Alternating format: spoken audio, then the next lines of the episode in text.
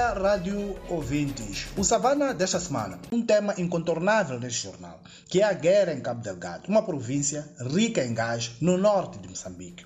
Olhamos para as várias análises que são feitas por estudiosos sobre o tema. Uma delas assinala que o governo moçambicano não mostra ter uma estratégia clara para vencer a guerra, o que inclui ganhar corações das comunidades. Da falta de estratégia, chega-se à brutalidade, que, segundo a pesquisa, só levará a mais recrutamentos para o lado dos terroristas. Detalhes sobre este tema estão na edição de hoje.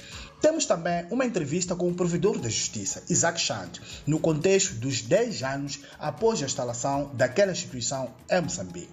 Na entrevista, Chant, que esteve esta semana no Parlamento a apresentar o seu informe anual, assinalou que no início enfrentou problemas de reconhecimento das suas atribuições por parte de algumas instituições públicas, mas com o tempo os entraves vão sendo ultrapassados. Lamenta sobre o baixo nível de consciência jurídica e diz que os moçambicanos têm medo de reivindicar para ver os seus direitos repostos. Pormenores sobre esta entrevista estão igualmente na edição desta semana. Também registramos as constatações de ativistas do Centro para a Democracia e Desenvolvimento e também da Oxfam Moçambique e de outras organizações não governamentais sobre a necessidade urgente do país ter uma lei do beneficiário efetivo destinada a enfrentar o combate à corrupção, branqueamento de capitais e financiamento a atividades ilícitas por meio da exploração de recursos naturais.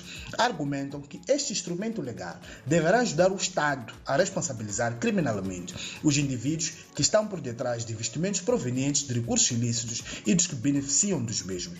Detalhes sobre este tema também estão nesta edição. Em Washington, o ministro da Economia e Finanças, Max Tonel, defendeu nesta quarta-feira uma transição energética justa para os países pobres expostos às mudanças climáticas, através de investimentos combinados nos, seus combustíveis fósseis e nas renováveis. Tonel falava e o Savana registrou num painel eh, da coligação dos ministros das Finanças para Ação Climática no âmbito das reuniões anuais do Fundo Monetário Internacional e do Banco Mundial que decorrem na capital norte americana. Também analisamos a proposta de lei do Fundo Soberano de Moçambique, que prevê a participação da sociedade civil no controle das contas e de mecanismos de vigilância.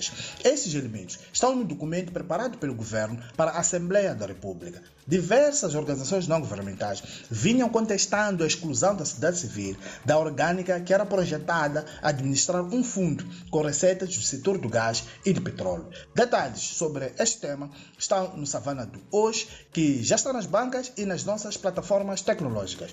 Bom dia e um abraço de Francisco Carmona a partir da redação de Savana, em Maputo.